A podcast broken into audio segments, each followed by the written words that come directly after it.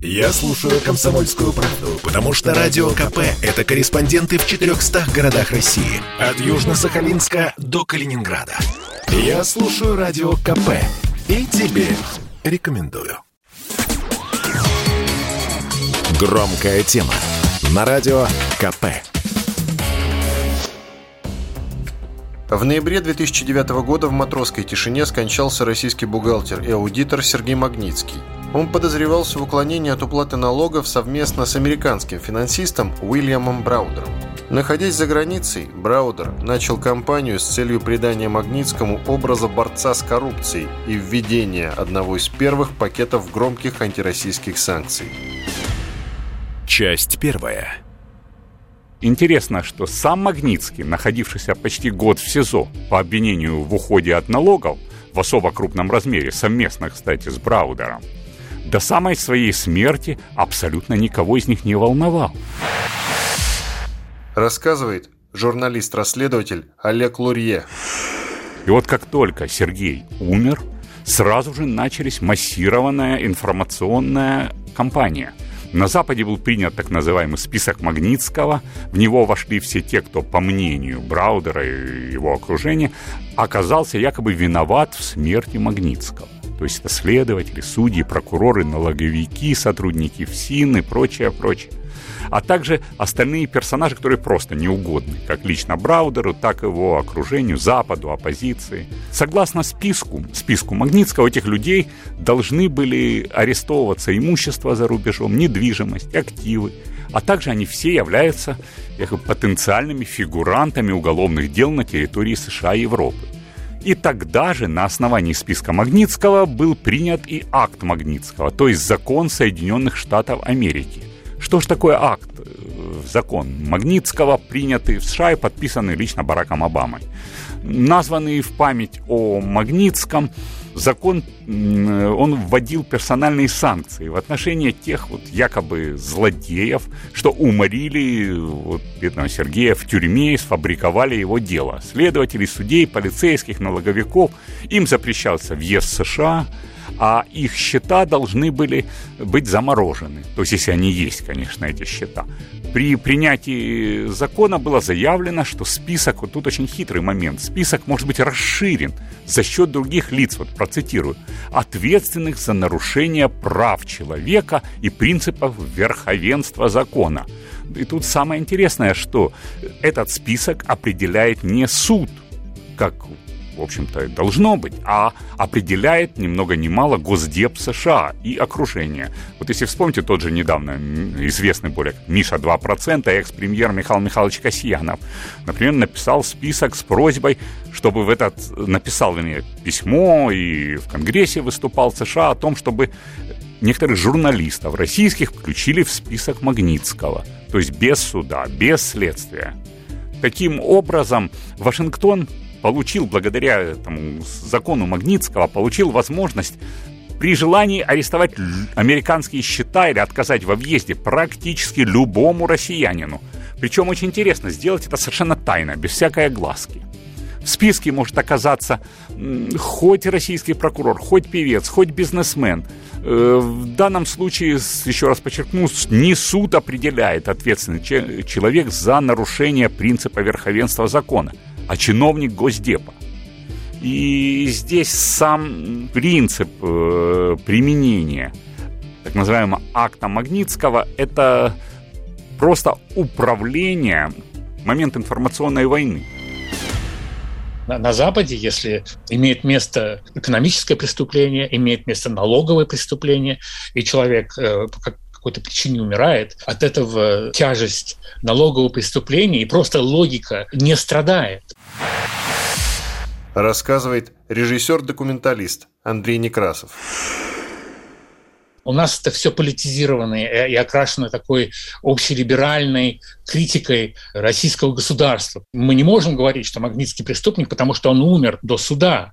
Однако Европейский суд по правам человека, это очень важно, очень четко сказал, это было легитимно расследование в отношении Магнитского и даже его арест. Суд по правам человека осудил действия в отношении Магнитского на уровне прав человека, как к нему относились в тюрьме, Но, кстати, это было не только по отношению к нему, это большая разница. Но в конкретном деле, в конкретной жалобе семьи Магнитского Европейский суд по правам человека было четко сказано, на уровне прав человека в Россию осудили, но при этом было сказано, что расследование правоохранительных органов в отношении Магнитского было легитимным.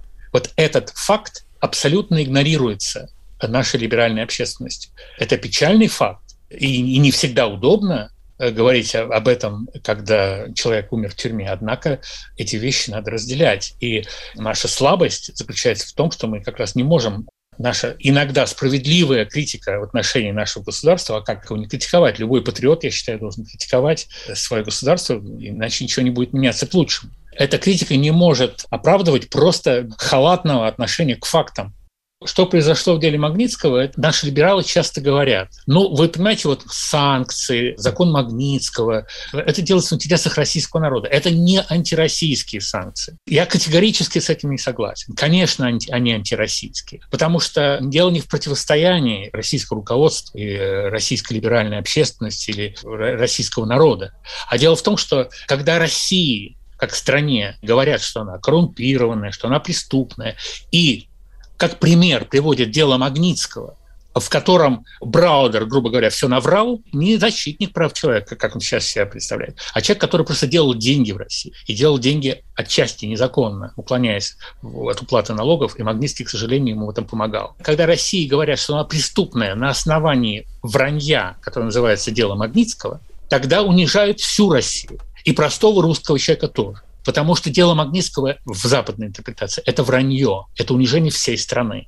То, что человек, который, грубо говоря, Россию обокрал, Браут, выдумал как алиби, как фальшивое алиби дело Магнитского, чтобы его не экстрадировали обратно в Россию, на этом примере обвинять э, Россию как э, страну там, брутальную, преступную, конечно же, это оскорбление всей России, а не только российского руководства.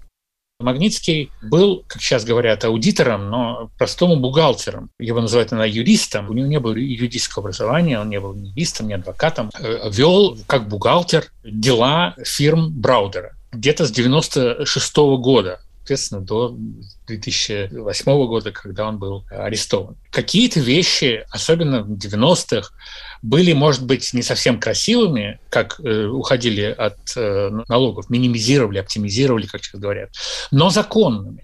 Этим занимался, кстати, далеко не, не один Браудер. Но какие-то вещи делались и незаконно. В начале 2000-х в Калмыкии Браудер и э, Магнитский, вот эта фирма, которая обслуживала, то есть Магнитский э, технически работал на фирму, которая называлась Firestone Duncan. Это такая аудиторская фирма. И она вела, как бухгалтерский учет, вела дела, дела Браудера. И вот чтобы минимизировать налоги, использовались очень многие механизмы, но в том числе такая налоговая поблажка, скажем так, разговорная, при которой, если вы берете на работу инвалидов, платите меньше налог. Но эти люди должны действительно работать, это не может быть только на бумаге. К сожалению, то, что Браудер, а он тогда был директором э, компании, и его э, бухгалтер э, Магнитский, к сожалению, взяли на работу местных людей, в том числе инвалидов, таким образом, что это было незаконно. Налоговая сначала попросила их как бы доплатить вот эту разницу, которую, которую они не оплатили, пользуясь этой, вот этой налоговой поблажкой, скажем так. А затем началось расследование. Правоохранительные органы начали расследование в 2004 году. Там было несколько дел, они были приостановлены, какие-то, может быть, закрыты, но так или иначе это были реальные дела. Есть подозрение, что там были даны взятки их закрыть, но эти дела были настолько реальными, что даже Европейский суд по правам человека утверждал в своем э, решении, что правоохранительные органы российские легитимно, справедливо имели право расследовать э, Магнитского в этом деле по уклонению от уплаты налогов в Калмыкии. Браудер был осужден, но, разумеется, в этот момент он уже не был в России. И все равно сказать, что не только Браудер и Магнитский этим занимались, но с точки зрения закона Браудер не оправдывает. Повторяю, что Браудер был осужден, а Магнитский очередное заблуждение, в том числе и российских СМИ, что Магнитский тоже был осужден, его тоже приговорили посмертно. Это утка, очередная утка Браудера. Магнитского никто не приговаривал, можно посмотреть документы. Его, в отличие от Браудера, никто не приговаривал посмертно, но он подозревался, проходил подозреваемым по этому делу. Продолжение через несколько минут. Это спорт неприкрытый и не скучный. Спорт, в котором есть жизнь. Спорт, который говорит с тобой как друг. Разный, всесторонний, всеобъемлющий. Новый портал о спорте – sportkp.ru О спорте, как о жизни. Громкая тема. На радио КП. В ноябре 2009 года в матросской тишине скончался российский бухгалтер и аудитор Сергей Магнитский. Он подозревался в уклонении от уплаты налогов совместно с американским финансистом Уильямом Браудером. Находясь за границей, Браудер начал кампанию с целью придания Магнитскому образа борца с коррупцией и введения одного из первых пакетов громких антироссийских санкций. Часть вторая. Я, Олег Лурье, был последним и единственным журналистом на планете, который дважды беседовал лично с Сергеем Магнитским за три месяца до его смерти. Рассказывает журналист-расследователь Олег Лурье. В следственном изоляторе Бутырка. И теперь, в общем-то, я впервые могу об этом публично рассказать.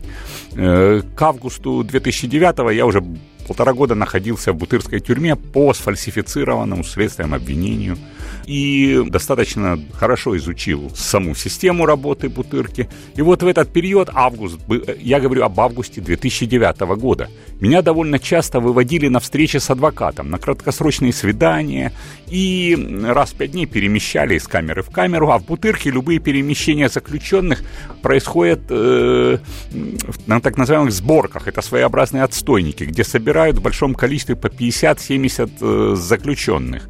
И вот там именно мне довелось познакомиться, даже подружиться, насколько это возможно, в тюрьме с Сергеем Магнитским. Первая наша встреча состоялась 8-9 э, августа 2009 э, года на сборке, так называемом, сборном помещении. И он ко мне обратился, э, хотел, заявил желание посоветоваться. Такой он был темноволосый, лет 40, круглолицый, интеллигентного вида, такой с папочкой в руках.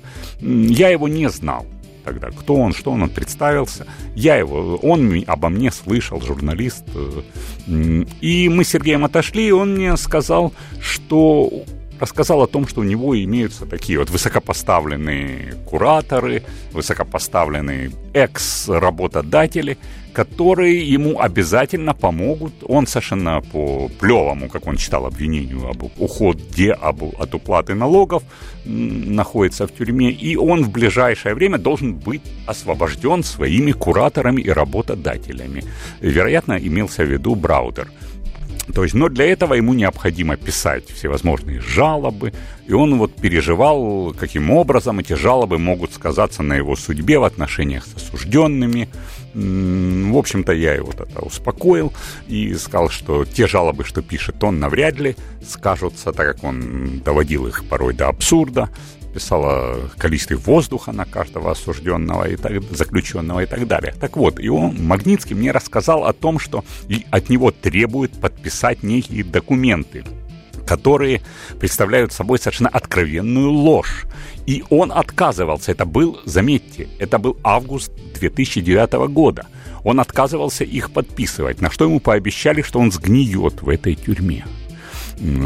И, в общем-то, в конце нашей встречи я поинтересовался у Магнитского, для чего мне все это рассказал. Ведь информация взрывоопасна, ее разглашение может аукнуться в первую очередь самому Сергею. На что получил ответ, мол, ты журналист, заключенный одновременно. Это находка. И если э, сможешь, то освободишься, когда напишешь и расскажешь обо всем этом. Как впоследствии мне стало известно из документов уже по делу Сергея Магнитского, за месяц до смерти бывший бухгалтер и аудитор Сергей Леонидович Магнитский э, в октябре 2009 года, через два месяца после нашей встречи, за месяц до своей смерти, все же подписал эти самые заявления, в которых мне, о которых мне рассказывал, и которые требовали от него подписать, которые он считал, которые он считал лживыми. Те самые заявления – о которых он мне говорил, что там нет ни одного слова правды. До последнего дня Сергей, как я понял, все же надеялся, что его экс-работодатели сдержат слово и помогут ему выйти из тюремной камеры. Не помогли.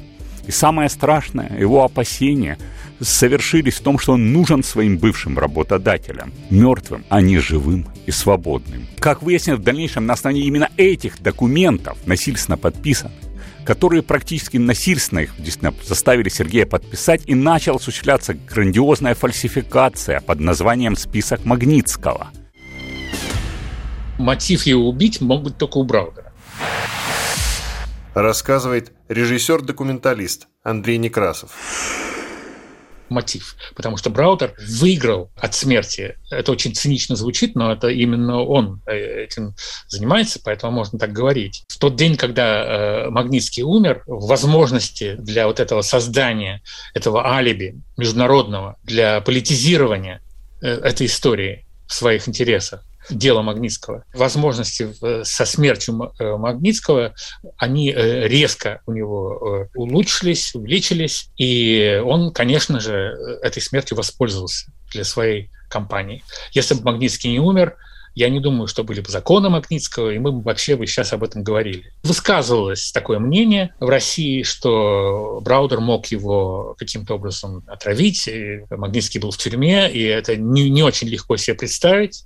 Но э, люди, как бы знающие систему и правоохранительную э, в России, высказывали мнение, что это не исключено. У меня нет абсолютно никаких доказательств. Я говорю, что мотив совершенно очевидный, потому что Браудер выиграл от смерти Магнитского, но никаких доказать, что, что он как, как-то к этому причастен, разумеется, у меня нет. Но я знаю, что даже мотива у, российских правоохранительных органов э, не было. Я считаю, что Магнитского нам нужно было его в пятизвездочной гостинице э, содержать, чтобы он все рассказал в деталях как э, э, Браудер уклонялся от налогов. Но он бы был идеальным свидетелем, потому что как бы он ему помогал. К сожалению, никто не думал о, том, насколько ценным свидетелем Магнитский был в нашей тюрьме. Что называется, получилось как всегда. Он был нездоровым человеком, у него был целый список болезней. Самый вероятный сценарий, что он умер именно от тех диагнозов, которые э, были ему поставлены, потому что, между прочим, может быть, не сразу, но после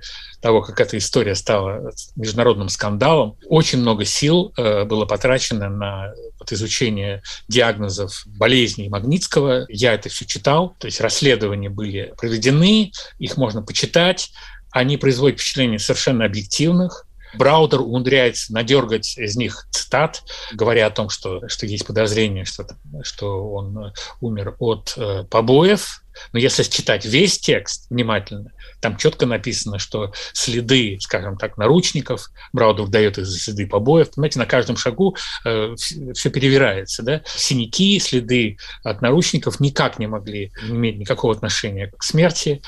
И э, сам факт побоев э, на самом деле никем не подтвержден. Э, наиболее вероятный сценарий, что он умер естественной смертью, однако, естественно, тюрьма э, не увеличивает шансов больных людей сказать, выжить. Я согласен с некоторыми выводами Европейского суда по правам человека, что содержание Магнитского в тюрьме можно и нужно критиковать. Вопрос о том, насколько можно подозреваемых в экономических преступлениях держать в тюрьме. Хотя, вы понимаете, ведь э, тут же, опять же, вот наша слабость и политизация. К сожалению, у нас можно в, в такой ситуации если тебя подозревают в экономических преступлениях, можешь сесть на самолет и улететь в Лондон и записаться диссидентом, критиком российского режима, и тебя никто не выдаст. Поэтому, наоборот, не делают. Уклоняющиеся от, налоговых э, обязательств США или в других странах, их не примут в России и не объявят политическим беженцем. Жестоко э, не оказывать медицинскую помощь Магнитскому. Об этом надо прямо говорить хотя Браудер и, и, и там перевирает. Осуждаю категорически неоказание помощи в тюрьме. Но э, что делать следователям, если человек может купить билеты и улететь в Англию? Да? Между прочим, Европейский суд по правам человека указал на то, что Магнитский готовился к отъезду. То есть он уже подал заявление на, на визу, Видимо, если бы он не был арестован, он оказался, как и другие сотрудники э, Браудера в Лондоне можем и должны критиковать наше государство, но мы должны понимать, в какой ситуации иногда находятся и правоохранительные органы, и налоговые органы, когда, как показывает дело Магнитского, э, Браудер, осужденный за уклонения от уплаты налогов может перевернуть это так, что виноватым будет Россия, а не он. Громкая тема. На радио КП.